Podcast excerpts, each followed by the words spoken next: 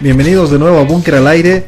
Oscar Juan Pablo, como se acordarán, eh, tengo que hoy terminar el tema. Sí, el lobo, el, rey lobo, que estaba tanto aterrorizando a esas, a, los, a las pobres almas. A las pobres almas de los rancheros, de, de la gente de los ganaderos que como veíamos el capítulo anterior, que les recomiendo escuchen el capítulo anterior para que puedan entender plenamente este tema, avanzaban hacia el oeste en Estados Unidos, eh, cuando los colonos avanzaban en este continente y, eh, y obviamente tenían un montón de vacas que eh, era el negocio de, de, moda en ese momento, allá por 1893. Contrataron a Seton, Seton no podía agarrar al lobo, no podía capturarlo, y es entonces donde se da cuenta que el lobo es demasiado inteligente porque se burlaba de cada una de sus trampas. Exacto, no es que no podía porque no era el bueno, digamos, cazando, sino porque el lobo era muy inteligente. De hecho, en, su momento Seton era, como les decía, el mejor cazador de, de, los conocidos, el más conocido, el más famoso porque era el mejor. Venía de un linaje de cazadores de lobos. Correcto. Muy respetado, muy, muy afamado en ese tiempo. Eh, yo les contaba de que eh, cuando Seton dejó estos eh, estas trampas de doble acero, eh, el lobo había puesto tierra y, ramas encima para activar las trampas y así otra vez Seton sentía que el lobo se burlaba de él. Lo grave de esto es de que cuando vio de que las 12 trampas que había puesto así el lobo, cada una de ellas que estaban muy bien enterradas, muy bien ocultas, el lobo se había dado cuenta que estaban ahí, que las había desactivado, Seton ya se sintió excesivamente humillado, se, sintió por demás humillado porque él realmente no sabía qué hacer, eh, se sentía muy incapaz frente al lobo. Es así que pasaron meses incluso. Sin que pueda hacer nada. Sin que puedan hacer nada, sin que Seton pueda eh, capturar al lobo. Y al punto de que llegó el invierno. Eh, Seton por el tiempo, o sea, a través del tiempo fue probando más sistemas, más formas de atrapar al lobo y el lobo nunca caía en ninguna de sus trampas. Por eso es que el gran lobo, el, rey lobo, como le llamaban, y su manada iban matando reses, eh, como les decía, prácticamente una, por día. y como Seto se sentía humillado al máximo, ni siquiera y, pudo evitar que llegue el invierno antes de que él pueda cazarlo.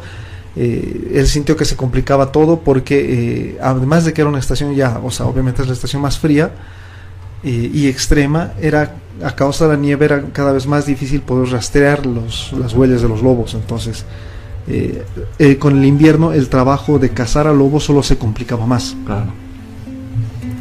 No, y además yo creo que el lobo también en invierno como que es... Es, o sea, su terreno. Eso es exacto, está, local. sí, sí, y bueno, el tiempo pasaba y Seton estaba ya al límite de sus fuerzas prácticamente. Estaba él ya a punto de rendirse porque no podía darles explicación a los ganaderos sobre su fracaso, él realmente no sabía ya qué decir.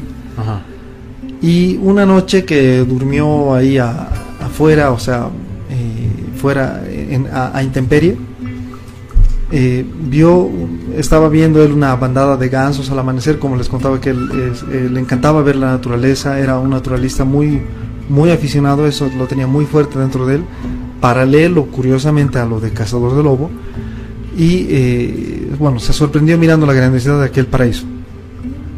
Y estos gansos que él estaba viendo al amanecer le dieron una pista, justo que era la pista que él necesitaba, porque a través de eso él vio eh, a lo lejos donde estaban los lobos y después cuando fue a revisar las huellas, vio que las huellas del, de hecho, del rey de los lobos, este el rey lobo, observó otra huella que parecía de una hembra lobo que lo seguía. O sea, eh, el rey lobo había conseguido una hembra. una reina. Tenía una pareja. Una reina. Una reina, sí. Eh, el lobo se había enamorado prácticamente.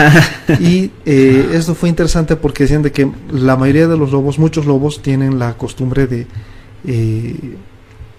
quedarse con una sola pareja para toda su vida.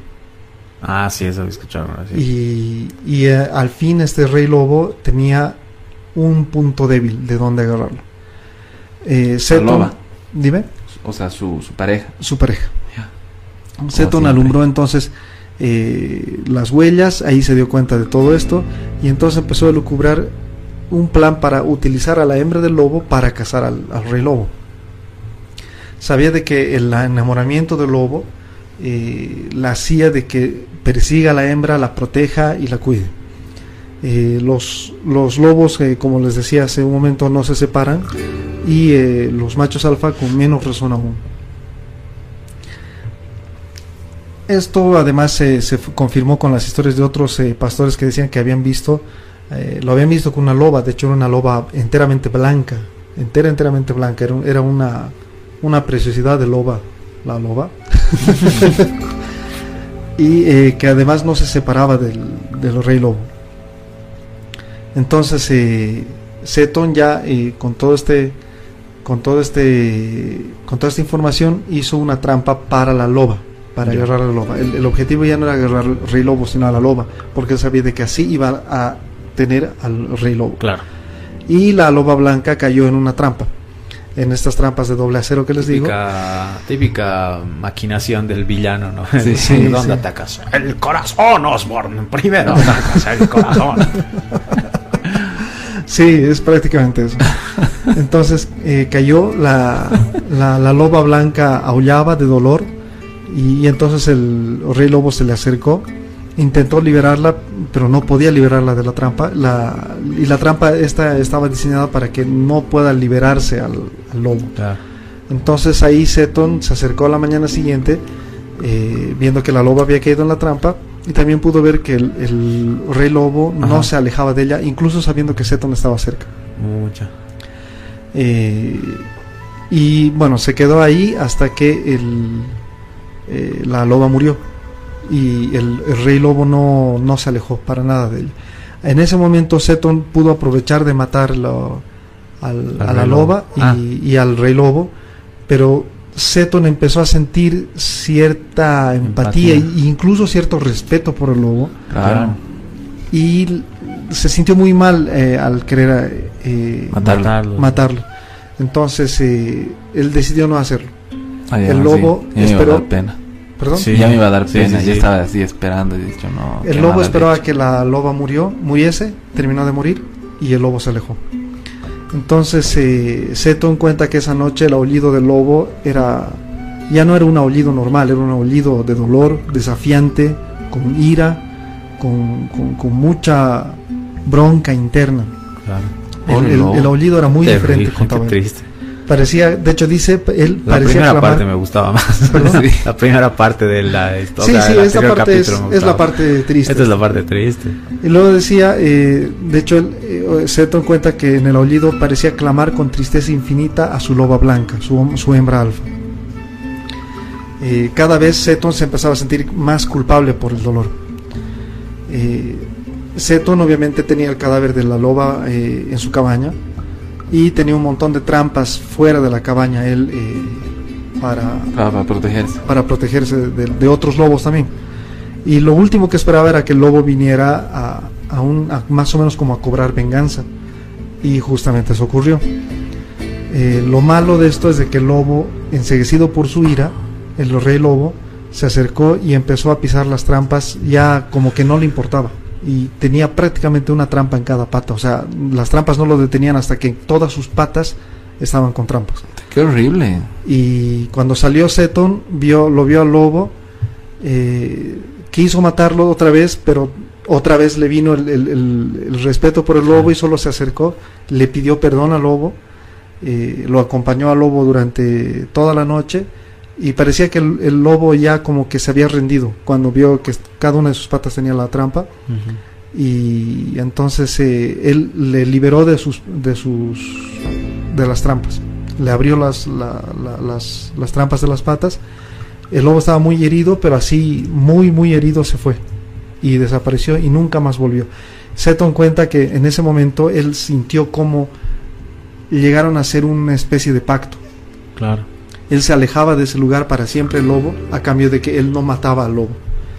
Y eh, bueno, ya le había pedido perdón y todo eh, por haber matado a su hembra.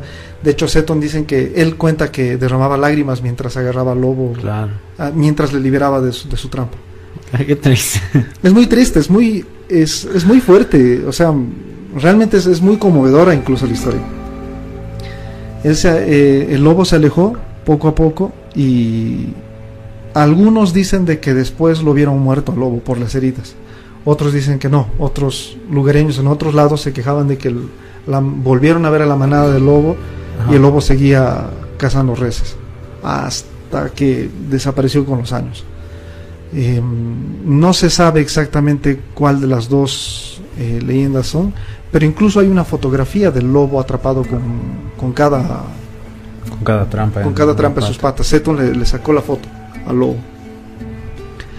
Eh, Seton se sintió sintió que ganó al final, o sea, al fin al fin logró Claro, logró ahuyentarlo. atraparlo, bueno, en este caso ahuyentarlo, eh, pero él no se sentía bien, él, él- él no se sentía cómodo con lo que había hecho, más que todo porque al final lo- eh, el rey lobo ya no le mostraba hostilidad, ya no le mostraba eh, odio a Seton, y, y de hecho Seton se sentía culpable y él decía, ¿cómo un animal puede llegar a superar todo esto y yo no puedo hacerlo?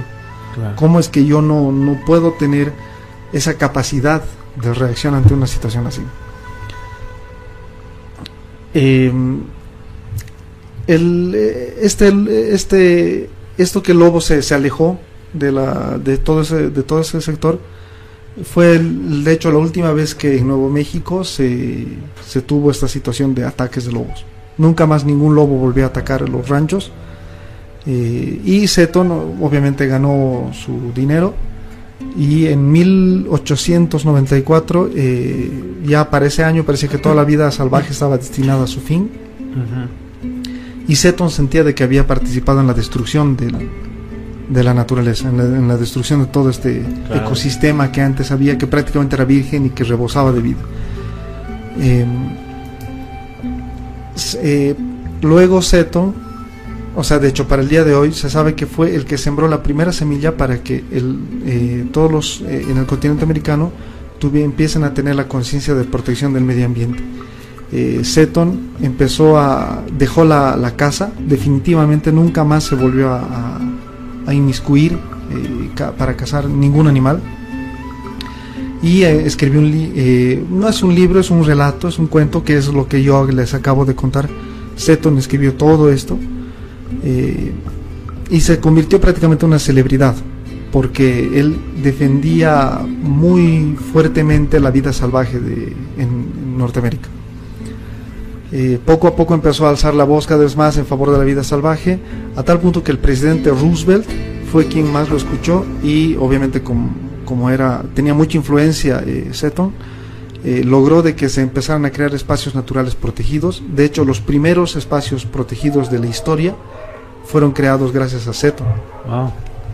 Wow. ¿Los Eh, primeros qué? Los Espacios primeros protegidos. espacios naturales protegidos. Áreas protegidas. las áreas protegidas.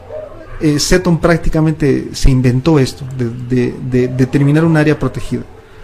Eh, y Roosevelt, como, como les digo, como Seton se volvió una celebridad, Roosevelt le, le dio carta libre para que pueda hacer todo esto. Claro. Qué fregado. De hecho, es el primer ecologista de la historia, Seton. Ajá. Es el primer ecologista que ha tenido un impacto político incluso, Claro, social y político. social y político eh, práctico en, en la practicidad en la, en la gente. Eh, y él de hecho hizo que, la que hay una legislación en la caza de animales y, eh, prácticamente a, la- los animales en peligro de extinción él los ha salvado. Él, ha promovido leyes de que eviten de que se casen animales en peligro de extinción. Eh, todas las leyes sobre el medio ambiente se empezaron a hacer gracias a Seton. Además de promulgar la educación medioambiental, también basándose en las ideas de los nativos americanos, y que estas ideas quedaron plasmadas en lo que ahora se conoce como el movimiento de los Boy Scouts. O sea, Seton prácticamente ha fundado prácticamente, los. Boy Scouts. No, no oficialmente, pero sí los Boy Scouts se han basado totalmente en sus ideas. Ya. En, en esas ideas de eh, preservar la naturaleza con ideales de los nativos norteamericanos y este, esta corriente ecologista que Seton eh, empezó a, inyectarle a la sociedad. Eh, y es así como eh, todo, todo el ecologismo moderno y todos los, sistemas de protección a la naturaleza que vivimos, que tenemos al día de hoy, empezó entre la persecución de Seton contra el rey lobo, o sea, en esa, en esa carrera que tenían ambos, en la persecución de uno con el otro. De hecho, gracias a este, al rey lobo, al- este gran lobo, fue que de América en, hacia todos los otros países empezó al- a, a avanzar estos, estas políticas medioambientales y empezaron a también a cuestionarse lo- la, la caza y la persecución de otros animales. Eh, Seton prácticamente hizo replantearse a toda la sociedad el papel del hombre en la colonización de la naturaleza. Prácticamente él ha llevado a, a que antes la gente no tenía esta conciencia y él ha llevado al- a, a todo el movimiento ecológico que vivimos ahora en este, en este momento y que de hecho eh, en estos años ha cobrado más fuerza que nunca. Claro. Eh, hasta el día de su muerte, en 1946, se afanó en hacer comprender al mundo que cada criatura animal es un ser vivo al, al que no tenemos derecho a destruir y que aquel lobo era un templo de animal tenaz, romántico, leal, luchador e inteligente, sumamente inteligente. Esa es el- la historia del lobo que ha cambiado el mundo, ha cambiado nuestra forma de ver eh, a la vida y la naturaleza. Realmente. Qué, Qué es, un, es un buen cierre, qué buen final. Es, es tremendo. Qué buena historia, igual también para compartirla con los demás. Sí, ¿no? sí. Realmente, porque sí, sí te hace replantear a la vida, ¿no? Usualmente se, se considera, se dice, los animales no son inteligentes, tienen instintos, pero capaz habría que replanteárselo de nuevo eso. De hecho, Sí. yo creo que no. No. Creo que no, no son solo instinto, tienen No, tienen una inteligencia. incluso un ¿no? nivel de, Son- de razonamiento eh, más básico, obviamente, que el nuestro, pero tienen, y tienen sentimientos, tienen todo esto. todo. Sí, Qué fuerte. qué fuerte historia. Me ha traumado. Es, es traumante. Ah, me ha deprimido un cacho, ya no quiero dar mi tema. Ya sé. Sí, es, es- es todo es por triste. hoy. Es triste, pero eh, es impresionante cómo un lobo tan inteligente logró hacer, o sea, conseguir que se respete no solo a su Especie. A su especie, sino en que general a todo, ¿no? Sí, Seton eh, promu- promulgaba de ese esa desmitificación del lobo como ser maligno, como ser diabólico, digamos, Eh, que ya no se lo vea desde un punto de vista como enemigo, un pleno enemigo que tenemos en la naturaleza, sino que se lo vea como un ser anim- animal sagrado que está ahí antes que nosotros lleguemos y que tiene tanto derecho a vivir ahí y de usar los recursos como nosotros Claro. Ya no, desde Seton ya no se ve a los lobos eh, como antes. Como y el que le cambió la idea al- al- a Seton fue este, el, el rey, Rey lobo. lobo. El rey lobo. Qué bueno. qué De hecho suena a celebridad, suena a un a gran personaje histórico este lobo ya. Cada para los lobos. para todos. Sí, sí. Bueno, bueno el tema. Me ha hecho Muy dar pena. Sí, es triste, Sí, es triste. Bueno, ¿Qué pues sigue? eso fue todo por hoy. Ahí vamos a cerrar. Ya nos vamos. No, mentira, ya. Cerramos Sigamos. tienda. Ya, ver, yo les voy a contar ahora. Vamos a cambiar totalmente de plano. Y nos vamos a ir. Bueno, desde el anterior capítulo ya estamos hablando de, de patrañas. no oficialmente, pero sí de cosas que creíamos que eran patrañas. Ahora yo les voy a contar de una gran invasión extraterrestre que ocurrió en, en Inglaterra. Eh, allá por el año 1967, en la que seis platillos voladores aterrizaron en, en- en suelo firme. digamos. Ok. Pero esto sí es, es mentira oficial. O sea, es Ah, sí. real, sí, es una mentira oficial. Eh, o sea, de hecho a- salieron los, los autores del, de la broma, se podría decir, a, a decir que ellos lo han armado y lo han montado todo. ¿Cuál es aquí, tal vez, o, desde dónde lo quiero enfocar? No tanto desde el sentido de que es, es una historia falsa, sino de cómo, cómo han tomado esta historia falsa. Pero a ver, vamos yendo y, ya van a ir entendiendo por dónde va. La cosa es de que esto se, o sea, como les dije, exactamente el 4 de septiembre de 1967 aparecieron unas naves aparentemente extraterrestres, o sea, ovnis, platillos voladores.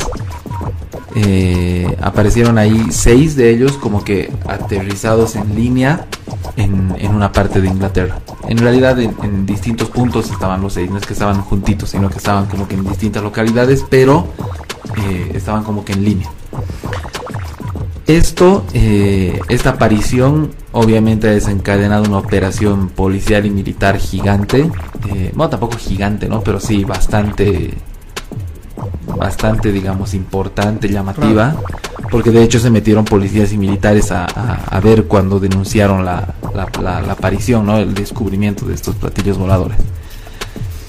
Estos eran eh, platillos así, tal cual. eh, a ver, les voy a, les voy a ir pasando la, la imagen y la vamos a publicar igual acá en el, en el video.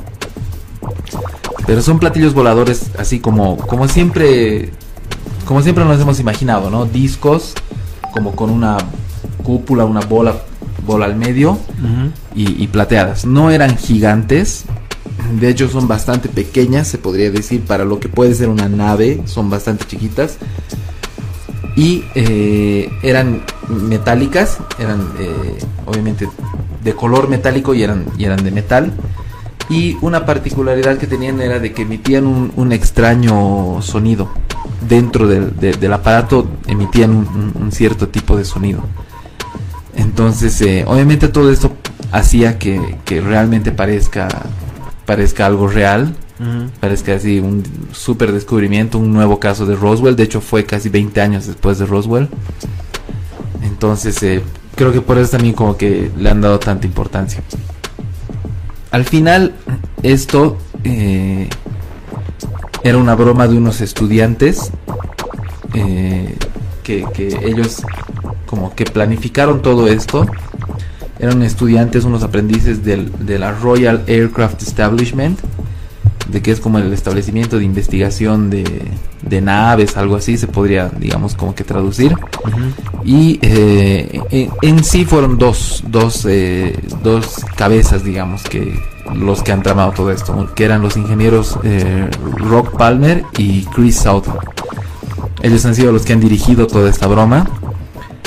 Y eh, lo que ellos, la intención que, que ellos tenían no era tanto hacer pensar de que han, han, han aterrizado extraterrestres. No, ellos su intención no era que la gente se crea que eran de verdad ovnis, ¿no? Sino que su verdadera intención era ver cómo el gobierno reaccionaba ante una situación similar. Eh, me parece bastante interesante que, que lo hayan querido enfocar, digamos, desde este punto de vista. Porque creo que nunca antes había pasado, a excepción de Roswell, algo similar. Entonces, eh, y eso había pasado en Estados Unidos, ¿no? No en Inglaterra. Entonces ellos querían saber cómo iban a reaccionar las, las autoridades frente a eso. Ahora, eh, o sea, to- to- todo esto era como que montado. Ellos, ellos mismos hicieron la, el descubrimiento, entre comillas, y ellos mismos hicieron la, la denuncia, la, la- no, no denuncia, sino la, ¿cómo se llama eso? Cuando avisan, Denuncia. eh, reporte, advertencia, bueno, sí. Eso, han llamado a la policía y han dicho, hemos encontrado estas naves que están acá. Ah, claro. Y eh, obviamente la policía fue allá, fue a, a- a donde estaban las naves y se los veía bastante asustados, o sea, muy, sí, como que histéricos, asustados. Luego ya, una vez que llegó la policía, han informado a los militares y llegaron también los militares. Y ahí es cuando ya empieza a ponerse un poco curiosa la cosa, porque uno ve cómo, cómo, cómo manejan, digamos, este caso, cómo han manejado los, las naves como tal. Y aquí le estoy pasando otra foto igual donde se ve a las personas. Literalmente lo cargan como si fueran piedras. O sea, Claro. yo me imagino de que si ves una nave así, no te acercas, No, pues. tal vez, ¿no? O sea, Y no la cargas como una piedra. no la cargas como una piedra. Esperarías a que lleguen los Alguien expertos, digamos, para, para que lo manipulen como tiene que manipularse. No sabes qué demonios puede tener afuera o por dentro, qué puede salir, si te puede matar, si te puede mutar. O sea, hay mil cosas que puede pasar. Pero estos tipos se acercaron así. O sea, ni siquiera estaban, se podría decir tal vez con trajes especiales, aislados, nada, sino que estaban así como si fueran piedras, Con como si su fueran ropa unos- diario. Sí, pedazos de metal que estaban que estaban ahí recogiendo. Eh, igual junto con los militares eh, llegaron personas de la Real Fuerza Aérea de, de Inglaterra y bueno, se quedaron ahí prácticamente todo el día viendo, analizando todo eso. Luego eh, pasa que eh, estos, o sea, eh, cuando agarran estos platillos, los tipos eh, incluso lo hacen caer algunos de ellos. Ah, sí, Sí, por, o sea, por la forma de manipularlo tan, por torpeza. sí, tan, tan poco, profesional, se podría decir, lo hacen caer y revientan uno de los, de los platillos. Y, y ahora vamos a, ver cómo, cómo, un poco lo, lo, construyeron para ver qué es lo que pasó después. En sí estos platillos, o sea, como materia prima, digamos, estaban hechos de fibra de vidrio por dentro y, papel maché. Y dentro de todo, o sea, y eso estaba recubierto por, por metal, por planchas de, metal para que parezca un platillo volador. Eh, todo esto eh, lo hicieron con moldes de yeso que luego lo unieron y eh, por dentro tenía lo, llenaron con, con, una mezcla de agua de harina y una mezcla de agua con harina y que lo hicieron fermentar o sea, lo hicieron, como que lo tenían un tiempo, lo hicieron fermentar, cuando lo pusieron ahí adentro se fermentó más. Como un engrudo. Sí, entonces, eh, sí, es como un engrudo, pero se pudrió y, olía asqueroso. Claro. Y, y dentro también del, del aparato este, dentro del platillo volador, han puesto un, eh, un, emisor de, de, sonido. un aparato electrónico que emitía el sonido que hacía que, que, suene desde adentro, ¿no? que haga esos sonidos medio raros. Entonces, eh, cuando estos policías y los otros, eh, los otros, digamos, militares cargaron el, uno de los aviones, lo hicieron caer y reventó, eh, salió, o sea, salió disparado, digamos, el, el, este, esta agua con harina que estaba podrida y de hecho les llegó a los a los policías. O sea sobre ellos les cayó. Qué asco. Y si yo digo yo me pondría histérico si, si algo así de un extraterrestre me cae te llega. Obvio. Pero los tipos no o sea como que les cayó se limpiaron y encima o sea y lo peor de todo es que el, el, el, resto que estaba ahí lo han tirado al desagüe. Ay, no. O sea, imagínense, y ellos decían, eh, o sea, de hecho esto textualmente decían, pensábamos que el gobierno debería tener algún tipo de plan por si los extraterrestres, extraterrestres aterrizaban. Así que les dimos la oportunidad de probar cualquier plan que tuvieran, pero no tenían ninguno. Eh, de hecho, dicen cuando perforaron uno de los platillos que estaba lleno de un revoltijo de papel maché, eh, explotó y el material desconocido, o sea, en teoría desconocido, le cayó encima a los policías. Si se hubiera tratado de un material radioactivo, habría sido una zona de desastre. ¿Y qué hicieron? Se lavaron y dejaron que el peligro de radiación corriera por los desagües. Entonces, eh, realmente creo que no, no estaban para nada preparados. Y de hecho creo que hoy en día igual seguimos sin estar preparados. hemos visto eso igual en temas anteriores, ¿no? Que el mínimo posible tampoco lo hacemos. Claro, o sea, tampoco, realmente no hay, o sea, no hay, como dices, ni el mínimo posible.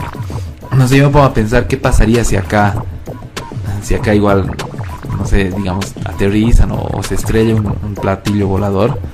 No creo que la, la, forma de manipular o... No tenemos los protocolos necesarios. Claro, no, no, no sería. Y, y de hecho creo que en casi ningún lugar deben haber los protocolos necesarios. Deben ser algunos cuantos países que los dedos de la mano nos sobran para contar que realmente deben tener protocolos bien establecidos de qué hacer si viene un extraterrestre, si se estrella una nave espacial, un, ovni, exactamente, de qué hacer. El resto de los países yo creo que no tenemos ni idea de qué podría pasar. Yo hasta donde sé, en serio, hasta donde sé, Estados Unidos y Japón tienen protocolos. Eh, de tratamiento de... Por si llega a pasar. por si llega a pasar de, piezas extraterrestres, de una invasión. De hecho, Estados Unidos, los bomberos en Estados Unidos tienen un capítulo entero de cómo reaccionar frente a una invasión extraterrestre. Incluso eh, muchos te dicen, si tienes el alcance de, de tener un manual de bombero, te dan el número de página, el número de capítulo, todo, en la que te indican qué hacer en ese caso, en una invasión. Eh, muchos se ríen de eso, pero mira que viéndolo desde ese punto de vista... Ya es totalmente necesario. Es, urgente. Es urgente. Es totalmente necesario porque a, mí me ha, me, ha, me ha choqueado la verdad eso de que lo hacen caer, lo revientan, les salpica esa cosa y se limpian como si nada y encima lo, echan al desagüe. eso, realmente es mucha... Mucha irresponsabilidad. Sí, es demasiada, ya es negligencia eso. y, y realmente imagínate que sea algo radioactivo o algo peor incluso que la radiación. Claro, que no para conocemos. nosotros la radiación es de lo más peligroso, pero Claro. puede que tal vez no, puede que en el espacio o, o en otras civilizaciones, digamos, manejen materiales que para nosotros pueden ser súper nocivos y lo tiran al desagüe. Em, claro, imagínate, a- a, no sé, virus, eh, bacterias, como les contaba en los primeros capítulos de la cuarta temporada, Claro, contaminación biológica. contaminación biológica o química, es, es muy complicado. Y, y de hecho es, esto va también muy casado a lo que alguna vez les decía. Me, me, me da bronca, me, me hace renegar esto de que los gobiernos no se toman en serio el tema extraterrestre. Creo que en el anterior capítulo les decía esto, ¿verdad? Que, o sea, para mí debería ser la primera rama, lo Sí, más el importante. anterior, Ah, la anterior, anterior semana. Cuando, Cuando cuando estamos del hablando del israelí. señor, eh, sí, del- Exacto. Ajá. Justamente por esta clase de cosas. O sea, e- Claro. este, este experimento que, bueno, es una fake news y todo lo que quieras, como dice, como dices Oscar, o sea, eh, les hicieron una broma bien, bien hecha, digamos, pero te demuestra realmente lo, lo poco serios que son nuestros gobiernos y, o sea, como sociedad, porque al final nuestros gobiernos salen de la sociedad, eh, que, que somos como sociedad en estos temas tan urgentes y tan, tan peligrosos, no solo, no solo curiosos, no solo, eh, ah, mira qué, interesante podemos conseguir algo de tecnología, sino es muy peligroso además para Es en súper, general. súper, súper peligroso. Y bueno, de hecho, ese mismo año, o sea, ¿por qué también lo hicieron en, en- en- en ese momento? Porque precisamente en 1967 como que hubo una fiebre de, de avistamientos, o al menos de reportes de avistamientos de fenómenos ovni en, ahí en Inglaterra. De hecho, eh, a la policía eh, y, al, y al Ministerio de Defensa de Inglaterra casi a diario le llegaban informes de, de avistamientos.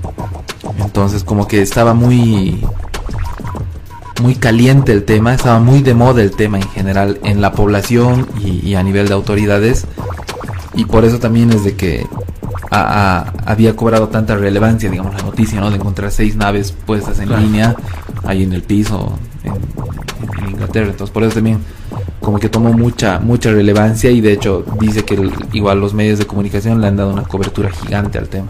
Claro. Y bueno, pero al final todo resultó, resultó siendo una broma.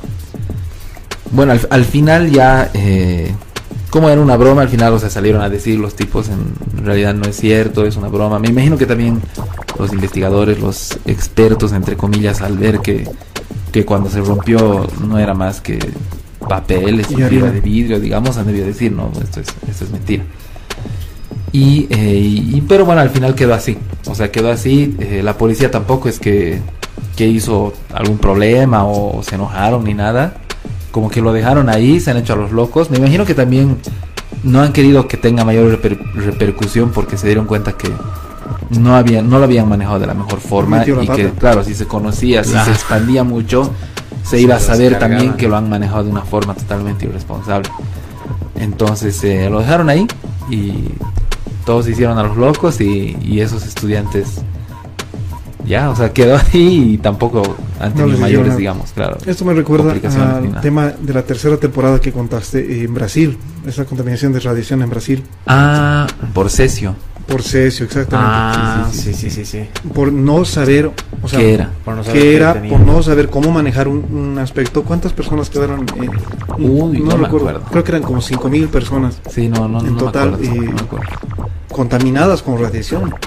Sí. ¿Por qué? Porque un par de ladrones se metieron a un hospital a robar un aparato que no Que no conocían, conocían, sí. encontraron un polvito que brillaba bonito, Y lo, vendieron.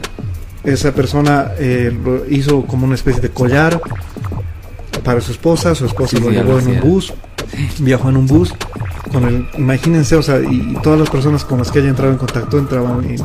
Era casi como el tema del. COVID más pare- parecido, digamos, ¿no? Sí. Es una, me una pareció. forma de contagiarse muy muy fácil, de esparcirse muy fácil. No no tal tal vez tan fácil, pero sí. Ahora, imagínate que esta persona, en este caso de Brasil, gracias al cielo, era, eran eh, rurales, campesinos. Porque recuerdo que en tu tema decías Sí, de que- no no era, digamos, en una capital. Claro, ahora imagínate que eso haya pasado en Sao Paulo, Claro, en una capital ahí En con un una montón ciudad, de gente, hubiera claro. sido una catástrofe. donde en un metro te encuentras con muchas más personas, en un ascensor, en la calle. O sea, Eh, y, y esto me recuerda a ese caso, ¿no? O sea, la- la- la- el nivel de irresponsabilidad que tenemos por no tomarnos estos temas en serio. No sé, a mí hasta me desespera, la verdad, un poco. El hecho de hasta cuándo nos vamos a tomar en serio, en serio. la ufología. Me, me, me desespera realmente. Nos lo vamos a tomar en serio cuando yo creo que haya... No pase. Sí, cuando pase, cuando haya evidencias así oficiales. Como por ejemplo... Pero que- ya hay. Oficiales no. No, pero ya de- los de la, de la CIA han dicho, no vemos. Los videos Ah, claro, claro, claro, claro. Sí, eso ya es oficial. Y cada vez así, más mira. partes del gobierno dicen que sí es real. Aunque el, el- el único gobierno que sí se tomó muy, o sea, al ver que el Pentágono liberó sus videos, eh, Japón, el gobierno de Japón se lo tomó muy en Ah, serio y crearon también su fuerza aérea espacial.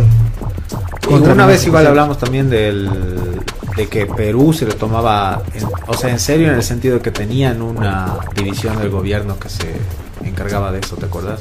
Cierto, Con cierto, si no me equivoco era.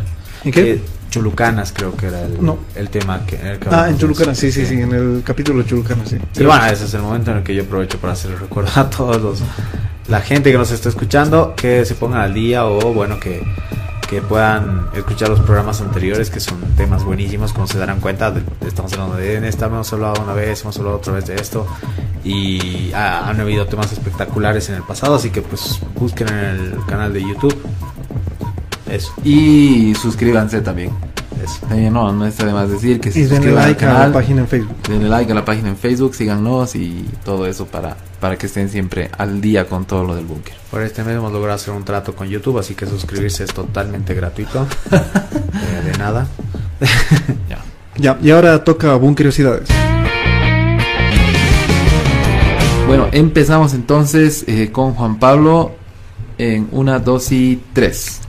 Eh, algunos neurocientíficos de la UCL, esto es la Universidad Científica de Londres, eh, han descubierto que por medio de un proyecto que tienen que el cerebro puede adaptarse bastante rápido, de hecho, al uso de un tercer pulgar. Ah, sí. O sea, si te ponen un aparato, porque eso es lo que han creado justamente un aparato que te pone como un pulgar ahí en la mano derecha, digamos, puedes manejarlo casi sin mucha dificultad de entrenamiento. Ah, qué bueno. Qué Sí, es súper útil además. Un pulgar. Yo creo que sería muy útil. Muy útil. Nos daría mucha más fuerza. Precisión. Y no sé si fuerza, pero puedes hacer más, cargar más cosas. Agarrar más cosas. Sí, no, interesante. Ya, vamos. Ya. Ya. Eh, lo mío van a ser tres Curiosidades encadenadas porque... Lo mío igual que copión. Ah, mira qué interesante.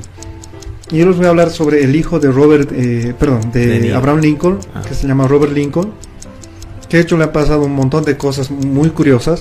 La primera, por ejemplo, ha sido de que un día en- a finales de 1864, cuando era muy joven todavía, eh, estaba viajando en ferrocarril, el ferrocarril eh, pa- eh, paró, tuvo una parada, él bajó para estirar las piernas y en ese momento el tren en el que él Tiempo. se apoyó, ya casi terminó, se puso en marcha eh, y Robert eh, perdió el equilibrio y casi casi cae debajo de las rieles del tren si no era por alguien que lo agarró rápidamente por atrás y lo jaló y le salvó la vida.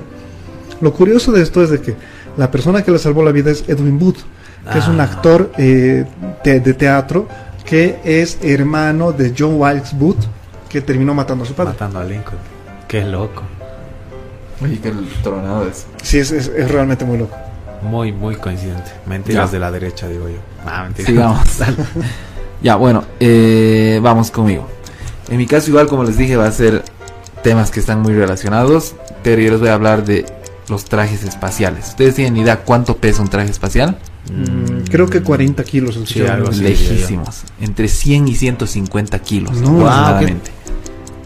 Lo que ayuda es de que en el espacio no pesa. Entonces, por eso no, no se preocupan que, que sea más Claro, en gravedad cero eso no Claro, importa. Claro, no importa. Te Y en la normal. luna es un sexto de, de gravedad que hay sea, en la Tierra. o Se sea, cambian dentro del cohete, digamos. En viaje. Suben así. Claro, claro, Con claro. la ropa que tienen, Claro. se cambian. Bueno, y- no con la ropa que tienen. Con Pero sus imagínate, trajes, con- ¿no? pero... igual para salir del cohete A o estar ahí el traje ahí al lado de la puerta, digamos. Es que Es que ya, ya, ya yo creo que ya simulan gravedad cero en una cámara para Ah, que se vistan y de ahí salen, digamos. Y llegan a la misma cámara con gravedad cero Claro. se visten y de ahí ya despresurizan o, o presurizan, no sé. O sea, ¿esto dices en la luna? No, no En decía eso, digamos, pero esa ¿no? respuesta está bien, satisface. Cumple, alcanza. Me Ya. toca, ¿no? Sí, vamos. Bien, Joe Cameron es una escocesa de 71 años que tiene una rara alteración genética que le, le permite no sentir dolor. No siente casi nada de dolor. Es decir, puede llegar a oler su carne quemándose hasta que recién empieza a sentir dolor. Y no solamente eso, sino que sana extrañamente rápido. O sea, es básicamente Wolverine la doña. Así. Sí, ¿Cómo se llama? Eh, ella es Joe Cameron, es una escocesa. Le han hecho varios estudios y todo eso. Dicen que pudiera develar lo que es, ¿qué se llama? La The Bliss Genome o algo así. Como que es justamente lo que a nosotros nos permite sanar, digamos, y se podría utilizar. Si- Claro, si, como logran medicina, ¿no? encontrar eso, Claro, o sea, para la medicina, para, la poder medicina. recuperarte más rápido. Es Claro, interesante. Y no sentir dolor, imagínate qué loco. Qué Dice que la mina así como que se dio cuenta mucho después cuando su médico le dijo así como que te estoy haciendo tal procedimiento y deberías de estar gritando. Y la otra, ah, no, normal, así. Pero yo creo que también si no si llegamos a, a ese punto de no sentir dolor, Puede ser la- peligroso también. claro, la cantidad de muertes se dispararía un Mm. montón. Claro, el dolor te avisa, es, un- es la alerta. Eh, Claro, te alerta de que te vas a morir. Obviamente también como que nos acobarda de muchas cosas, pero también nos protege de no de no matar. Por eso yo creo que viene acompañado de eso su poder de la tipa porque dice que cicatriza así súper rápido dejando casi nada de cicatriz. Si es que algo de cicatriz. Wow, qué Qué impresionante. loco. Vamos, siguiente. Ya, yo sigo con eh, Robert Lincoln, el hijo de Abraham Lincoln, que de hecho el, el asesinato de su padre no fue el único en el que él estuvo cerca, de hecho estaba a dos cuadras, sino que en 1881 aceptó el puesto de secretario de guerra en la administración de James Garfield. En julio de ese año ambos se encontraron en la estación de Washington para viajar a Nueva Jersey y allí fue donde Charles Eh, el asesino, bueno, sí, que quería ser asesino, disparó al presidente Garfield que moriría dos meses más tarde como consecuencias de las complicaciones de las heridas. Tiempo. Wow. O sea, no solo estuvo cerca en el, eh, en la muerte En de la su padre, tren. sino Ah, del no, no. eh, otro presidente que era James Garfield. Medio Qué loco. loco. Sí, sí. Ya. Continuemos. Vamos. Continuamos con el tema de trajes espaciales. ¿Saben cuánto cuesta uno? No. Eh, Una idea. No, en verdad sí te voy a decir. Su mejor 20 número. mil dólares. 100 millones. 100 millones. tampoco. Lejísimos. Más Tampoco lejos que 100 hace millones. rato. Mucho más lejos. Tenemos Eh, tiempo, digan. Un millón de dólares. Lejísimos. Dos Ya, les voy a millones. decir porque ya se nos acaba Dos el tiempo. millones 100. 22 millones de dólares. 22 millones. Cada traje. Mientras tanto la gente se muere de hambre, viejo. Y así. Por eso solo hay cuatro trajes en... O sea, en la NASA en total tiene 11 trajes y de esos cuatro están en la Estación Espacial Internacional. Sea, ahí apestando ya 200. de tanto rebudo. Como los trajes que fletas en la Los Andes. Sí, exactamente, sí. Ahí Ya. tienen 242 millones de dólares. En trajes. 22 millones de dólares cada traje. Poco higiénico. ya, sí. ¿Cuántos trajes podría comprarse Leonel Messi? ¿Por año? Poder- sí, ¿no? Yo creo que así Dos como que... Deme dos, así. Sí, como cuando vos te compras ropa cada Claro, año, ¿no? Él sí, podría comprarse trajes espaciales cada año. Ya, vamos. Una, dos, Ah, me tres. toca. Ok, bueno, esta una respuesta a Delia Palitapia, que había preguntado en los comentarios de- del, del canal. Gracias por, por escribirnos. Eh, sí, en respuesta a tu pregunta, sí, eh, los elefantes pueden, pueden ba- balancearse sobre la tela de una araña. Resulta que la, la- ¿Cuál era la los pregunta? aminoácidos que generan... La pregunta es esa, si los elefantes podían balancearse sobre eso, si hay algún respaldo científico. Hicieron estudios y resulta que los aminoácidos que genera el abdomen de una araña son glicina y alanina, que producen gran parte de la de lo que es la tela de araña, en realidad la tela de araña como tal. Eh, la unión de estas da una seda tan flexible que puede estirarse hasta el 30% de su longitud original. eh, Wow. Y es tan resistente que, bueno, si tuviera el grosor de un lapicero, de un lápiz, para que sepan, digamos, actualmente tiene el, es, el hilo es tan delgado que mide apenas la décima parte de un cabello humano, pero si tuviera el grosor de un lápiz podría llegar a detener un tren lanzado a toda velocidad. Uh, Wow. O sea, como hombre araña. Es, es posible. es cierto, digamos. Es, es cierto. Yo escuché que era el hilo más resistente que era en la naturaleza. El hilo, la telaraña. Uno de los materiales más resistentes de la naturaleza, sí. de hecho, sí. Igual acompañado de esto viene que igual si no sé cuántas hormigas se necesitan para que se pongan así en fila, igual podrían levantar a, a una tropa de elefantes. Porque eso Oye, tiene- qué fregado. mucho peso también, sí. No, a mí lo, lo del tren me ha, me ha traumado. O sea, un de que Qué tenga el ¿no? de un Sí. tren puede. Imagínate trajes construidos de, de tela de De araña. tela de araña. Balazo, no es nada. Bueno, habría que ver el tren a qué velocidad, pero también No, habría que a toda velocidad, ¿eh? Un tren no, pero de que te velocidad. protege, te protege Claro, de la tela de la araña. claro, claro. Ya, sigamos. Vamos. Ya, eh, aquí termino con Robert Lincoln. Eh, el asesinato en el que estuvo cerca en, eh, de su padre no fue el único. El de Garfield que les comenté hace unos minutos tampoco fue el único, sino estuvo en un tercer asesinato más de otro presidente de Estados Unidos. En 1901, eh, cuando William eh, McKinley invitó a Lincoln, o sea, a Robert Lincoln, a acudir a Buffalo, Nueva York, con el motivo de la exposición de Panamericana. Eh, Robert llegó el 6 de septiembre cuando los actos ya habían comenzado y se dirigía a encontrarse con el presidente. Justo en ese momento, Leon Solgos le disparó en el pecho ¿Y murió? y murió el presidente. Mm. O sea, ha estado en tres asesinatos. Al presidente. De hecho, a tal punto, se llama, ¿no? Robert Lincoln se sentía ya a tal punto consternado por esta situación que lo decía medio que entre chiste, medio que entre cierto, que decía que desde esa vez ya no aceptaba ninguna eh, invitación presidencial porque él decía algo, alguna calamidad extraña ocurre cuando estoy cerca de los presidentes y no volvió a acercarse a ningún presidente y ningún presidente murió hasta que Robert Lincoln murió en 1926. Qué fregado. Pobre tipo. Digo, como que trans, trastornarse un poco. Maldita fregado. la maldición. ¿Qué habrá hecho ese chango? Ha jugado Ouija tal vez. Continuemos. Ya vamos. Eh, con esto igual termino el tema de los trajes espaciales y les pregunto cuánto tiempo creen de que toma hacer un traje espacial. Ah, ¿Dos años? No, ese sí no tengo idea. No. No, no, no, no. Ya ¿Más? les digo. Más, más, más tiempo. No mucho más, pero más tiempo. ¿Cinco años? En general, sí. Se toman varios años para hacer un traje espacial. No hay una cantidad exacta, pero en el caso de los trajes que están en la Estación. Espacial Internacional, les ha tomado cinco años hacer un traje. Wow. Es que se, habría sido cool que digas cuáles son las propiedades del traje. ¿Qué cosas puede hacer? Di tú, pues. Más allá de, de resistir, digamos, la No, presión atmosférica. Puede ser ¿Tiene otro caso. tipo Me de gadgets, tema así de como Puede ser para un tema del un mundo. reloj inteligente. A ver, voy, a investigar. Voy a investigar. Me, ha gustado tu propuesta. Voy a ver para que sea un tema. O sea, ¿qué, qué tienen? ¿Qué ta- o sea, ¿por qué pesan entre 100 a 150 kilos? ¿Por qué cuestan 22 millones? ¿Y por qué tardan los que al menos hay ahora 5 años en hacerse?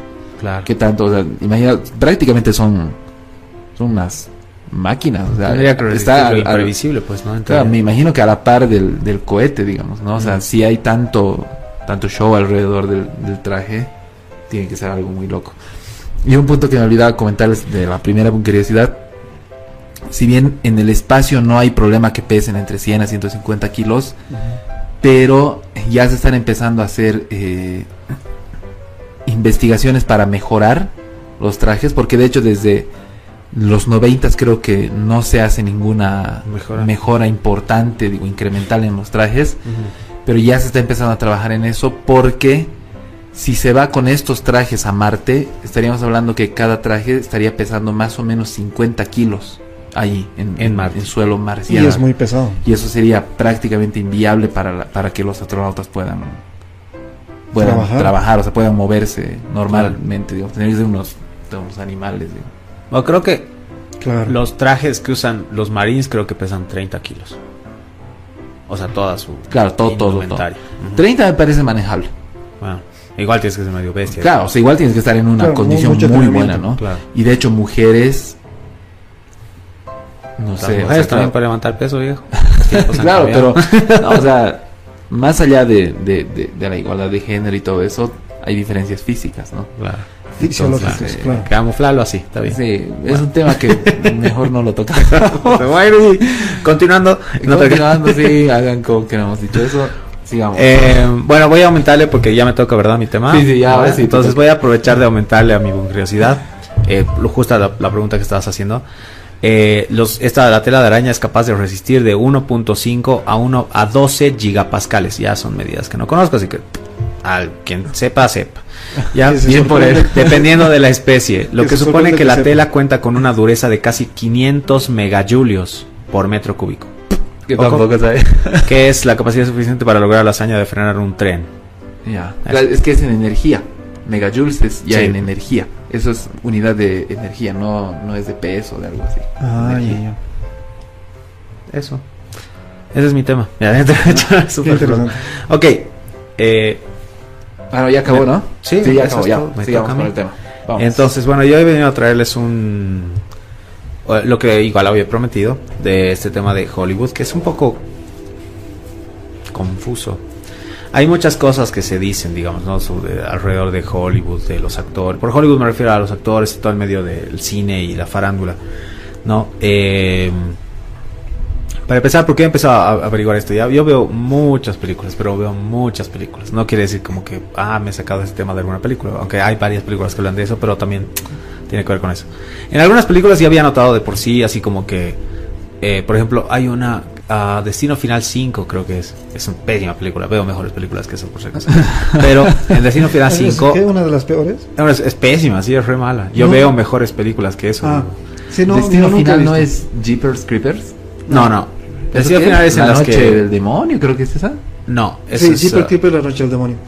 Eh, destino final es eh, destino fatal también se le dice es cuando por una cosita pequeñita empiezan a suceder Como el efecto mariposa, más o menos. Algo parecido, o Más o sea que en menos. teoría supuestamente los tipos tenían que morirse en un accidente, pero se salvan de milagro, entonces la muerte se enoja y los empieza a dar matarile uno a uno y se mueren por cosas re estúpidas, así. Es re mala la película. Ya. ¿Ya? El punto es de que en esa película re mala actúa un tipo que se llama... Lo tenía acá. Miles Fisher. ¿Ya? Y de hecho cuando fui a ver la película fue así como que qué onda, ¿no? este tipo es la- el retrato vivo de Tom Cruise, así era y- calcado, sí, ¿no? Sí. En las fotos no tanto, ya lo he buscado de vuelta en las fotos, lo tengo acá. Y Ah, no se, se parece parece. tanto, pero en acción, o sea, cuando lo ves moviendo, ves que son diferentes situaciones. Cuando ves a alguien en foto y cuando ves a alguien Sí, moviéndose totalmente. se parece muy muy denso. ¿Cómo se Yo dije así como que es- Miles estará emparentado o algo así y no, no lo está. Otro caso similar es el de Cameron Vicondova, ya, como Carmen, pero Cameron Vicondova, ella actúa en la serie Gotham de buenísima. Pucha, qué buena que es esa serie. Si a alguien le gusta Batman, tienen que verla. Es súper larga, pero es espectacular. Ya es como si la película de Michael Keaton y la serie animada de Batman hubieran tenido un hermoso bebé. Así es.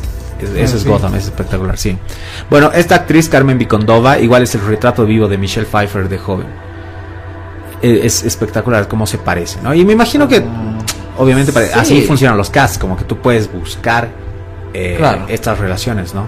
Pero, en, eh, y si bien también hay estos lookalikes o doppelgangers en la vida real de otras personas, ¿no? De Cristiano Ronaldo, Messi, la de otras personas, este, en Hollywood hay demasiados, incluso entre actores, por ejemplo, hay una similitud muy ah, muy grande entre entre los actores ah, ¿qué se llama este cuate? Jo- ah, Joseph Gordon-Levitt y Ah, sí.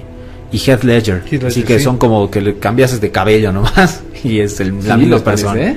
Se parecen harto. Bu- buscarlos son- Y es, que no. lo malo o sea ¿por qué uno no se da cuenta? porque uno era rubio y acostumbrado a tener cabello largo y el otro tiene cabello corto y es negro pero si quitas esas características son muy muy parecidos son muy parecidos. Lo mismo ha pasado con Mark Wahlberg y Matt Damon también, que de hecho la gente los confunde en la calle, le, le pide a Mark Wahlberg autógrafos de, con Matt el nombre de Matt ¿En Damon y al revés. Ya, Sí, yo creo que hay que ser medio bestia para confundirlos. No, se parecen harto. No. O sea, en ciertas circunstancias también, ¿no? Pero sí se parecen. Eh, y bueno, así hay varias similitudes en Hollywood, ¿no? Me imagino también hay muchas personas que se dedican al tema de ser actores y por ese lado va. Pero eh, existe, eh, voy a empezar por esta parte entonces, por la parte de los doppelgangers. Eh, hay un cuate que se llama Mira, Donald haciendo- Marshall. Perdón, haciendo un paréntesis, ahora sí estoy viendo la- lo de Joseph Gordon-Levitt y Heath Ledger y sí, ellos sí se parecen. Heath Ledger, digamos que es un poco de facciones más anchas, Más anchas, más... el otro es más delgado, diferencia prácticamente. pero después sí se parecen bastante, bastante. Pero Matt Damon y ¿quién era el otro? Eh, a Mark Wahlberg. Mark Wahlberg sí no les veo nada, de parecido, nada, nada. Bueno, Ya, eh, sigamos. es tu opinión. También hay igual un parecido entre la entre la actriz esta, ¿qué se llama? La, la que actúa de Harley Quinn. Margot Robbie. Margot Robbie y otra actriz que nunca supe su nombre, pero actúa de típica mina tejana en las películas, no me acuerdo. Pero, o sea, si buscas si, ma- pare- parecido a Margot Robbie y te sale automáticamente. Ese y alguna vez igual yo le había visto parecido entre Brad Pitt y Robert Redford joven. Ah, y en acción también se parecen bastante. Brad Pitt y Robert Redford. Sí, Sí. sí, sí, sí. sí, Entonces, bueno, hay varios casos así, de nuevo, puede ser una coincidencia, nos pasa a todos, de hecho hay mucho, como ahora el mundo se globaliza cada vez más a través de videos en TikTok y todo, hay muchas personas que, y eso es un poco creepy, hay personas que viven en el papel del personaje, ¿no? Así como que son el personaje y ya se creen. He escuchado el caso de una chica que se parecía, creo que a Belle Delfín, o no me acuerdo a quién, famoso, pero ella decía yo soy ella, así como que ya trastornado en el asunto. Ya, eh, igual hay otra chica que se parece muchísimo a Emma Watson, pero estas son personas normales. El punto es de que al ser tal vez personas públicas, pues es fácil encontrar a alguien que se parezca, ¿no? Entonces, por ahí esa parte no puede sonar tan descabellado. Eh, ahorita estoy viendo otro que igual me parece inc- eh, increíble, que es el baterista de los Red Hot Chili Ah, Peppers con con, Will Ferrell, que Will son Ferrell. clones, así, son igualitos. igualitos. Sí, ellos son Eh, idénticos. de hecho, creo, creo que les mostré hace tiempo el- en, en un video. Una entrevista. Era en, en uno de esos Ah, eh, night shows, ¿cómo Sí, se dice? eh, night De show. Estados Unidos, night show, ¿no? Late Eh, Night Shows. Exactamente. En uno de esos los juntan. Y de hecho Will Ferrell tocaba también Toca batería. No es sí, les hacen un concurso de tocar batería. Sí, sí. Obviamente no toca al nivel de Claro. Chad. ¿Qué se llama? Chad. Eh, Chad algo, no sé.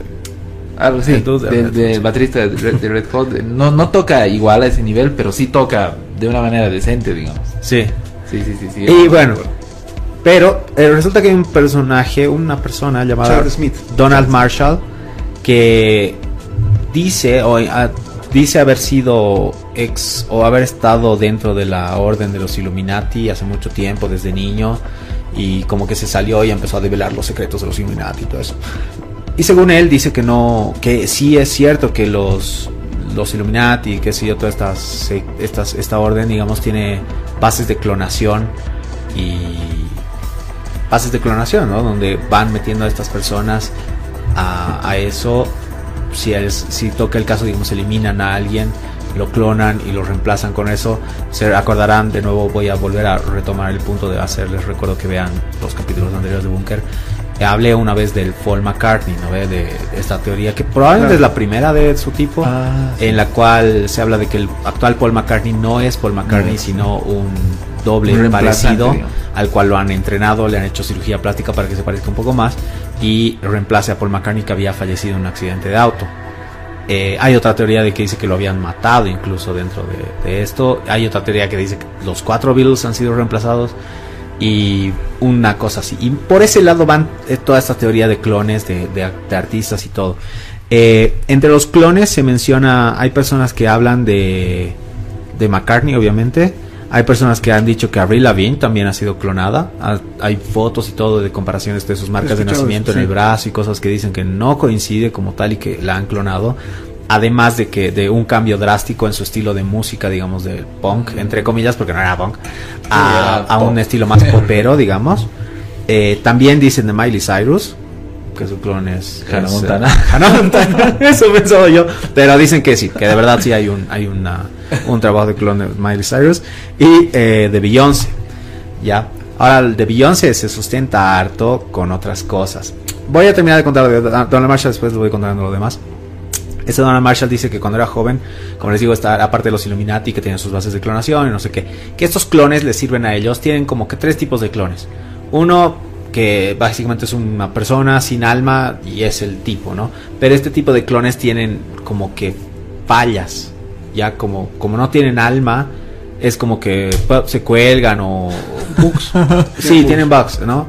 Y el y otro tipo de clones que me parece muy interesante que son como avatars, como de la película Avatar. Ah, ya, ya. Entonces tú tienes, digamos, yo tengo mi clon de Juan Pablo Arias en la China y cómo funciona. Aparentemente han descubierto, encontrado, que sé por medios científicos, una forma muy parecida también. Les voy a empezar a hablar de varias películas, además, y acá también va mi punto que les había dicho. Eh, muy parecido a Inception, el origen. Cosa que tú te duermes y haces una transferencia de tu conciencia al otro cuerpo, como en Avatar, básicamente, y Claro. como en Inception. Entonces, cosa que despiertas ese otro cuerpo en la China y tu cuerpo está la la la la y mientras tanto tú acá estás dormido. A, ver, de forma rápida, tal vez hay gente que no ha visto Avatar. Ah, Yo la he visto, pero no me acuerdo nada. Ajá. Así que ¿De qué se trata? ¿Qué tiene que ver? En Avatar, eh, un avatar es justamente eso. Y en Avatar van a un planeta extraño y tienen que eh, hablar o tratar, hacer negocios con la tribu que vive ahí, que son unos extraterrestres súper altos que se llaman los Naví. Son bichos súper raros, muy, muy, diferentes de los humanos, ¿no? los azules. Los azules, exacto. ¿ya? Y el, personal, el protagonista, junto con otros científicos, eh, han creado estos cuerpos como los avatars, que son básicamente robots de estos bichos. No robots, sino como muñecos orgánicos de estos bichos. Xenobots, sí. Y eh, y mediante un proceso igual como que se, se duermen en una recámara y eh, toman control de este, de este cuerpo. Es que, o sea, eso lo hacen en la película porque las condiciones climáticas de ese planeta eran eh, inadmisibles para el cuerpo humano. Ah, entonces necesitaban entrar en un cuerpo que no sea el suyo, pero con vacío de mente. Entonces eh, la persona, el ser humano, se mete en esta como cámara que le trasplanta su mente hacia este cuerpo que sí puede habitar en ese planeta. Además de que eso igual les ayuda como al verse como ellos, a entablar negociaciones y todo eso. es buena la película, véanla. y la otra película, la de Inception. Si la he visto, no he entendido nada o, no sé. Pero. no te acuerdas de esa parte. No, o sea, de nada. Vuelve a verla. De nada, de nada. El. Eh, usualmente, en mi medida, eso es que una película no es. Si no es memorable, no es buena. Sí, a mí me pasa durísimo eso. Eh, y el otro caso, el de Inception, el origen, es un aparato aparentemente de un es un grupo de personas que usan este como aparato, bueno, aparentemente es una cosa como bien conocida por distintos grupos de personas en la cual tú duermes, haces una pijamada, duermes con un grupo de personas y pueden todos tener un sueño conjunto. Básicamente parecía el tema de onironautas que hemos hablado en alguna ocasión también que se conectan en sus sueños. Se conectan en sus sueños. Y uh, en Inception también la trama es súper buena porque a través de esta conexión en el sueño pueden convencer a la otra persona de hacer cosas. Porque tu subconsciente es más poderoso que el consciente. ¿Ves? Por ejemplo, esa me acuerdo perfecto. Inception me acuerdo. Pucha, qué buena película. Vean, vayan a ver. Vamos a hacer una lista, yo creo. Voy a, voy a sacar una lista, me comprometo, de películas de Bunker recomendadas y vamos a postearlo en el Facebook. Muy bien. Eh, ah, interesante. Entonces, bueno, este, este Donald Marshall dice que ellos tienen bases de clonación que funcionan de esa forma. Cosa que si alguien no puede estar porque tiene un acto político, el, el clon está en acto político y, él va personalmente a estas reuniones que suelen tener casi todas las semanas. Ya en bases militares, todo muy secreto, ¿no? Ya se pueden hacer una película más o menos de cómo funciona esto de alto secreto, de lo que vienen a ser los Illuminati, ¿no? Eh, él dice también que de muy pequeño, o sea, estos Illuminati suelen reclutar a niños, o sea, de ahí el tráfico de personas y todo esto, que suelen eh, reclutar a niños y si algún niño, digamos, muestra algún nivel de talento, el caso de él dice que era ese, que no se sabe cómo, pero en las reuniones se acuerda que como que simplemente le salían canciones y melodías y cantaba para la reina Isabel, entre otros miembros de los Illuminati, digamos, ¿no? ¿Quién dice eso, perdón? El don, de este tipo, Donald Marshall. Oh, y que dice que estas canciones después se las, la orden se las entregaba a cantantes del medio que conocemos y han sido hits, ¿no? Éxitos. Y entre esos están Beyoncé, va, todos, ¿no? Katy Perry, los que quieras. Eh, bueno, dice todo eso y es súper tronado. Dice que están cada vez... Eh, cuando él ya lo último que vio es que, o mejor dicho, es que como él sigue siendo presa, dice que cada noche para él es una pesadilla porque cuando se va a dormir es como que capturan su, raptan su inconsciente y vuelve a despertar en la, en una jaula de esta de los Illuminati y, está ahí el tipo, ¿no? lo torturan y todo. Que algunos niños los torturan para, para hacer o actos de pedofilia o cosas así. Que también yo lo había relacionado con el vampirismo alguna vez, igual había, les había comentado este tema de cómo creo yo que estas élites o estas ah, esferas súper altas no permiten que, o les conviene, mejor dicho, que el mundo sufra cosas súper terribles o que hayan unas exaltaciones de emociones, por eso se invierte mucho en eventos como las Olimpiadas, los Mundiales, eh, en guerras, en todo que te causa una exaltación de emociones porque ellos se alimentan de esas energías, que es otro tipo de vampirismo también. En los vampiros de las energías también eh, es, es, uno de los tipos de vampiros que no, no alcanzado a mencionar en el tema de los vampiros. Les dije que iba a estar relacionado y ahí va. Voy a empezar a hablar súper rápido porque hay harto que tocar. eh, y hay poco tiempo. Entonces, me queda poco tiempo, ok. Entonces, Eh, aparte de esto, dicen que, como les había mencionado, estos, uno de los clones tiene glitches, tiene bugs y errores. Y se han captado en cámara varios, pero varios. Y puedes tener como que 30 minutos de videos seguidos de actores teniendo glitches así como que se colgasen. No como que estuvieran drogados. Por ejemplo, hay un video interesante de Winona Ryder. Winona Ryder, conocida actriz.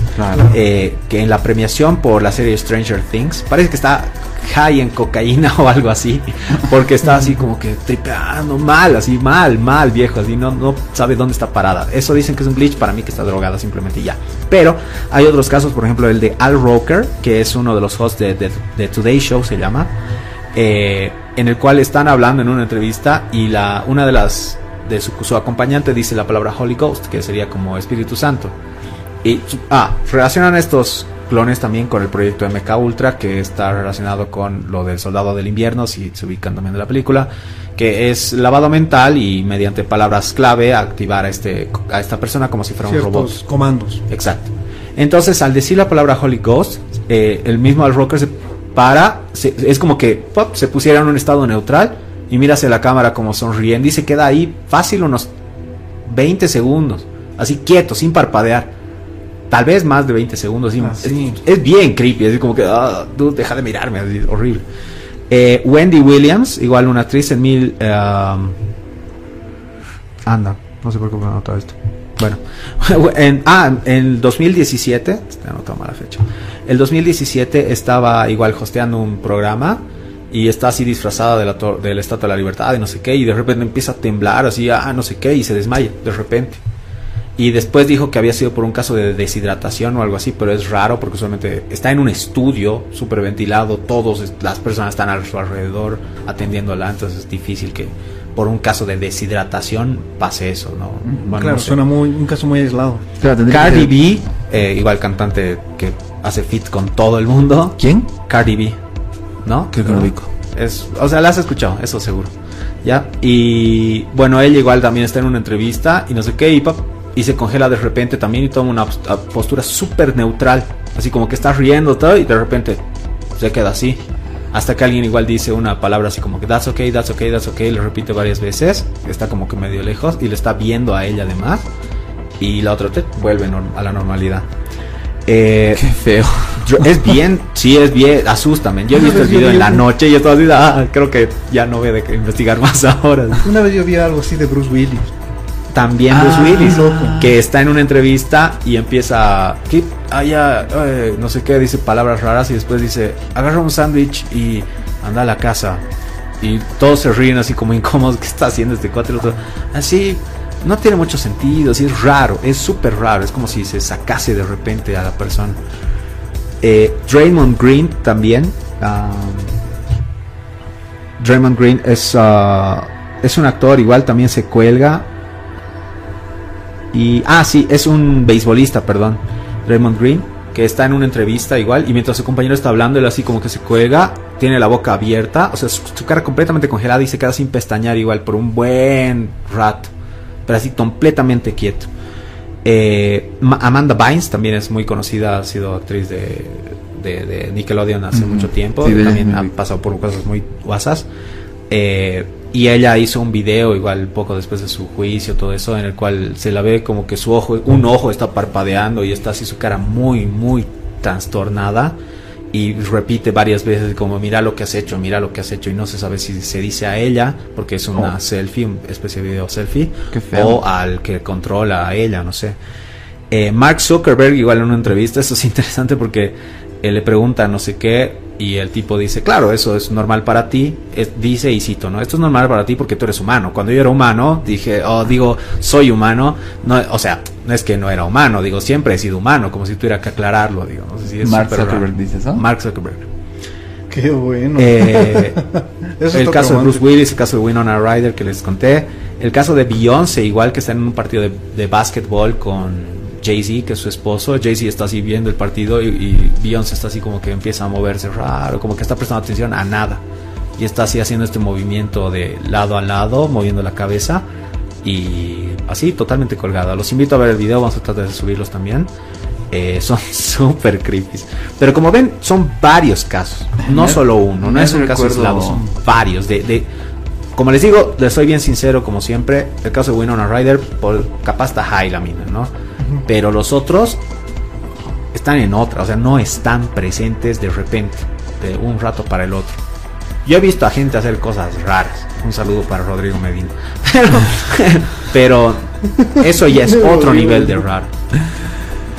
Me hace recuerdo un poco a, a lo de Maradona cuando la entrevista. Ah, pero Maradona ya estaba quemado también. Sí, yo creo que es pero cuando se queda. Eh, Eh, sí, sí. por, por minutos se queda. Es- Sí. eh, igual es súper incómodo. eso. Es incómodo. Como que, ¿y qué hago ahora? Y son cosas así. eh, entonces, como les digo, hay este tema, se habla de clones, se habla de que estas personas probablemente sean clones. Otra cosa que igual yo la había relacionado, va a ser un poco ridículo, por favor no se hagan la burla de mí, pero eh, también siempre me había llamado la atención cómo drásticamente cambia el estilo de la música de Shakira de un disco para el otro. El último disco interesante que tiene es ¿Dónde están los ladrones? Donde hasta ese disco habla mucho en protesta contra los gobiernos, contra los líderes del mundo. Corrupción, exacto. corrupción y dice como que estos tipos que nos controlan no dejan hacer ah, no dejan a la gente progresar y siempre tenía letras de ese tipo. Y después de ese disco la mina se tiñe de rubio cambia sus letras completamente a otro estilo y, y ya. Y, y se era como que irreconocible en su estilo también un poco capaz lo que dicen los tipos de de, de Avril Lavigne o de Miley Cyrus digamos no y como les digo, o sea, pueden reírse, no, no hay problema, pero yo he notado harto ese cambio y después igual también ha empezado a relacionar harto a Shakira con... Porque después de eso tiene un, un boom, ¿no ve? O sea, después de ¿Dónde están los ladrones? Era más o menos conocida. Sí, después es un de boom de éxito brutal. En Y- Estados Unidos, además. Y además, porque a la mundial, no no le solo gustaba cantar en, en inglés, además antes de eso. Ah, sí. Ajá. Y después de eso empieza a cantar en inglés, que no sé qué, y es como que un cambio bien radical.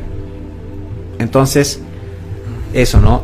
No, no, todavía hay más, papá. Ah, desde Ajá. que ya habías terminado, parecía. A lo que me voy, hay todo esto, como les digo, MK Ultra, el tema de Donald Ma- ah, Marshall que habla de clones, estos comportamientos raros de los actores, todas estas cosas. Y lo otro que les mencionaba también en programas anteriores, como esta estrategia de poder ocultar cosas a plena vista también es súper loco. Si yo les digo, ¿no? El MK Ultra como en El Soldado de Invierno. eh, el proyecto tipo de este, este, esta levantada de conciencia, cómo se ve en Avatar, cómo se ve en Inception. Eh, si hablamos de Los Hombres de Negro, que tenemos un capítulo, igual los invito a ver, uh, es- a escuchar ese capítulo, existe una película, Los Hombres de Negro. Entonces, Claro, ¿qué pasa? normaliza. Cuando tú, más que normalizarse, ¿cachas? Porque cuando tú buscas en internet hombres de negro, vas a recibir por millones los, res- los resultados de internet de la película Hombres de Negro. Mm. Son cuatro películas ya. Y mm, está, cada vez se hace más difícil que encuentres los datos de los hombres de negro de los que queremos hablar. Y así hay varias cosas.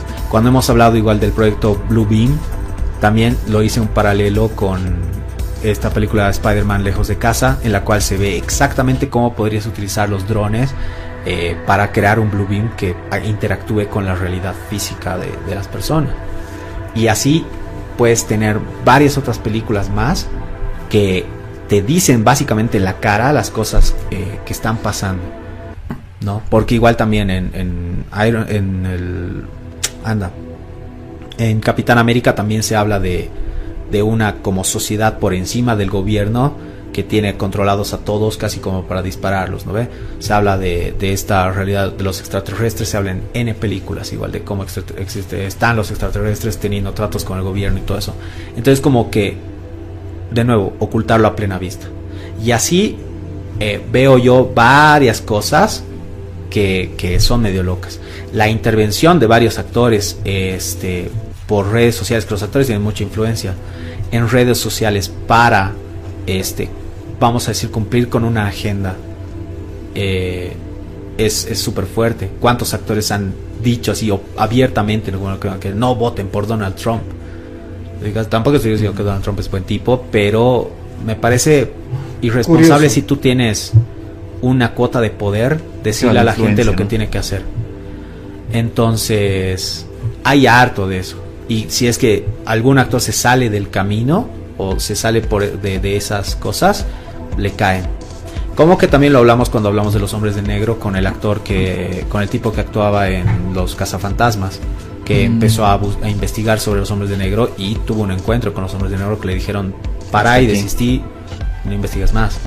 Entonces hay, yo encuentro muchas cosas así como que se están cocinando ahí, o sea, De hecho, igual ahí. Me, me- me da por lo menos a pensar, porque como te digo, son mucha, mucha información. Y Hollywood no es extraño a las sectas. O sea, eso es un no, hecho, no, es para que- nada. No, Ah, tiene cosas muy sectas han habido muy oscuras, o sea, y casos fregados. Sí, no, sí, sí. No solo así de No, y casos conocidos. de Charles Manson es un caso así. conocidísimo de actores de Hollywood metiéndose a sectas. El mismo Tom Cruise y el tema de la, de la ¿qué se llama? Cientología. E- Eso es lo que iba a decir. Creo que una vez hemos hablado en el búnker de Tom Cruise. O, No, o no sé. no. No, Creo no. que no. De la cienciología, ¿no? Pero hay un, hay un tema, hay un caso de... De hecho dicen de que Tom Cruise que como que quería escapar de eso, pero no pudo. O, o que en varias entrevistas, de forma indirecta, intenta como que decir cosas porque lo tienen amenazado en teoría. Y él intenta revelar ciertas cosas en entrevistas. Pero vo- voy a investigar un poco más de eso y, y si merece la pena, Claro, lo lanzamos como tema. interesante. pero pero eh, de Tom Cruise específicamente vi que era bien bien fregado el caso Sí, sí, yo creo que es, es así, como les digo, es medio. Es como complicado, ¿no? Es, es, es bien guaso. Eh, es- ese es mi tema, muchachos.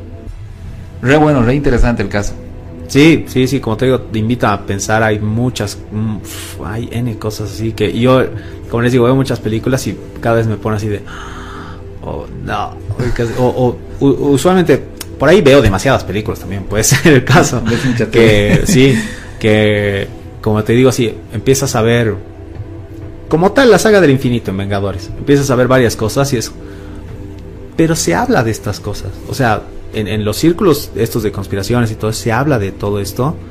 Y esos tipos lo están, lo están mencionando también. ¿Por qué? Digamos, o, qué? Ah, es cuando menos interesante. Y en los cómics también se, se ha hablado muchas veces de ese tipo de, de cosas. Obviamente es interesante, por eso tenemos el programa y todo, todo eso, ¿no? Pero me parece que algo más por ahí tal vez se oculte. Ojalá que no, ojalá que sean tonterías. Pero eso. Loco, Qué bueno. loco loco Es, sí, es, es impresionante eso de las. Del, como, yo, yo al menos he visto un par de videos esos en los que como que se cuelgan los actores y. No sé. He escuchado alguna vez a algún psicólogo decir que eso es eh, un tipo de estrés. Eh, claro que están acostumbrados a, a- a dirigirse a audiencias realmente masivamente gigantes. Claro. Fácilmente hablamos de varios pares de millones. Pero eh, eh, decían que en algún momento, eh, ante tanta presión, claro ya como que pasa algo ¿no? como que te desconectas ajá, y hay, hay una laguna, una especie de laguna mental. Como que se resetea tu cabeza. algo Sí, exacto, por la presión, por estar frente a tanta gente. Eh, me parece una interesante explicación psicológica, pero no sé si alcanza para explicar todo. No. No sé si alcanza. A mí me parece que no. Es raro, porque como te digo, hay varias cosas. Varias cosas. Sí, sí, sí, a mí me ha tronado. Quería hablar de esto realmente hace harto tiempo. Como les digo, así cada cosa que veo y todo es como que. No puedo terminar de explicarlo, ¿no? Pero. Porque me tienen amenazado. No, mentira. No puedo terminar de explicarlo, pero como que se van. Como que se arma. O sea, calza, ¿ves? Pero eso. qué bueno Voy a aprovechar mi tiempo para mandar saludos, ¿está bien? A los. Bunker Escuchas. Claro que sí. Eh, un saludo para Kevin Torres, que nos ha, ha sido el primero en comentar, lo logró bien, y nos ha pedido subir el capítulo del paso de Diatlov. Este, un saludo para Jorge E- José Ese no lo tenemos. No lo tenemos Eh. Kevin, no lo tenemos porque esos eran los capítulos. de O sea, la primera temporada. el hecho que él se acuerde de, de- de los capítulos de Diatlov significa que es uno de los más antiguos. eh, escuchas Búnker, seguidores escuchas. del búnker ni yo me acuerdo Vamos a hacer remakes, Ah, pues pero sí. eso sí habíamos anunciado, creo, o en todo caso lo anunciamos. un- Vamos a hacer los remakes de esos remakes, capítulos que no los tenemos grabados.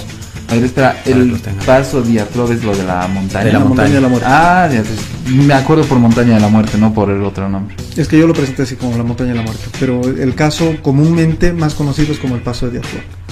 Un saludo súper fuerte a- y un abrazo a Jorge, a José Eduardo Choquehuanca, que viva el tigre, brother, este, que hace descripciones de, los programas siempre y pone las cosas que le gustan, me parece genial. Sí, ese es de los mejores comentarios. Chala, ¿no? Sí. Eh, un saludo igual para José Corwin Gutiérrez, que nos pidió que podamos salir por Twitch, es el proyecto de Oscar, ah. así que está en sus manos que lo hagamos.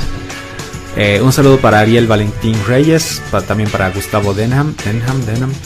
Eh, un saludo para Ryder, que hizo un aporte hablando sobre el pollo saurio, igual en uno de los comentarios. Un saludo para Félix Mina, un saludo para David Elío, que nos pide hacer un tema de las U Parts, pero creo que lo hemos hecho también. Hemos hecho. de varios hemos hablado de las pero eh, Hemos hablado de algunos, la verdad, tampoco de todos. Es que son demasiados como para abarcar un solo tema, pero vamos a ver alguno por ahí que, que sí pueda que podemos hacer un tema. David dice que viajó, pero se ha estado poniendo al día con Bunkers. gracias, brother, por el apoyo. Bueno, un saludo para Delia Palli Tapia, quien le hemos respondido hoy con la buena curiosidad de la telaraña. Sí, los elefantes pueden balancearse sobre la tela de una araña. Un saludo para Gustavo Tito, eh, que él dice que el celular, en su opinión, va a ser como una manilla con un holograma o como en Dragon Ball. No ubico porque no veo mucho Dragon Ball. Los cyborgs. ¿En serio? ¿Pero no ubicas eso? O sea, no. Eh, eso está meme. Su nivel de poder es ah, pero ese, eso es solo para ver el nivel de ki. Ah, entonces algo así puede ser. Unos smart classes, ¿no? Eh, exactamente. Con lo que yo, yo sueño tener, la verdad. Y nos ha reclamado porque dice que en el capítulo de el capítulo perdido no hubo bunkeriosidades, aquí sí que debemos. Estamos debiendo tres más por cada uno, dice. Uy. Eh, y eso que las bunkeriosidades no son tan fáciles de encontrar. Eddie M89, también un saludo para él. Eh, o él, sí, él. Eh, un saludo para Sandro Gutiérrez Torres, que esta parte ya no le ha alcanzado. Voy a revisarlo. Dice, chicos, dicen, ¿hubo imágenes del canibalismo o de los colonizadores? Esto me parece que son... Eh, está hablando del tema de cuando hablamos de las plagas de la colonia. Exactamente. Eh, eso en, el, capítulo, perdido. Y finalmente un saludo para Renato Rivas. Esos son todos los saludos de las personas que nos han comentado en la cuarta temporada. Gracias por escucharnos a todos. En cada YouTube, sí, sí. Vamos a hacer otro en otra porque se nos va a alargar. Saludos para los de Facebook. No, ya se nos va a alargar ok, bueno, me disculpo entonces, Oscar, dueño del tiempo. Este, eso ha sido mi tiempo, señoras y señores. Yo soy JP. Eh, espero que les haya gustado. A mí me gustaron el tema de Oscar y Raúl. ¿A ti cuál te gustó? A mí también me gustó eso. Eh, si te gustó el programa, no te olvides darle like, suscribirte recomendarlo a tus amigos.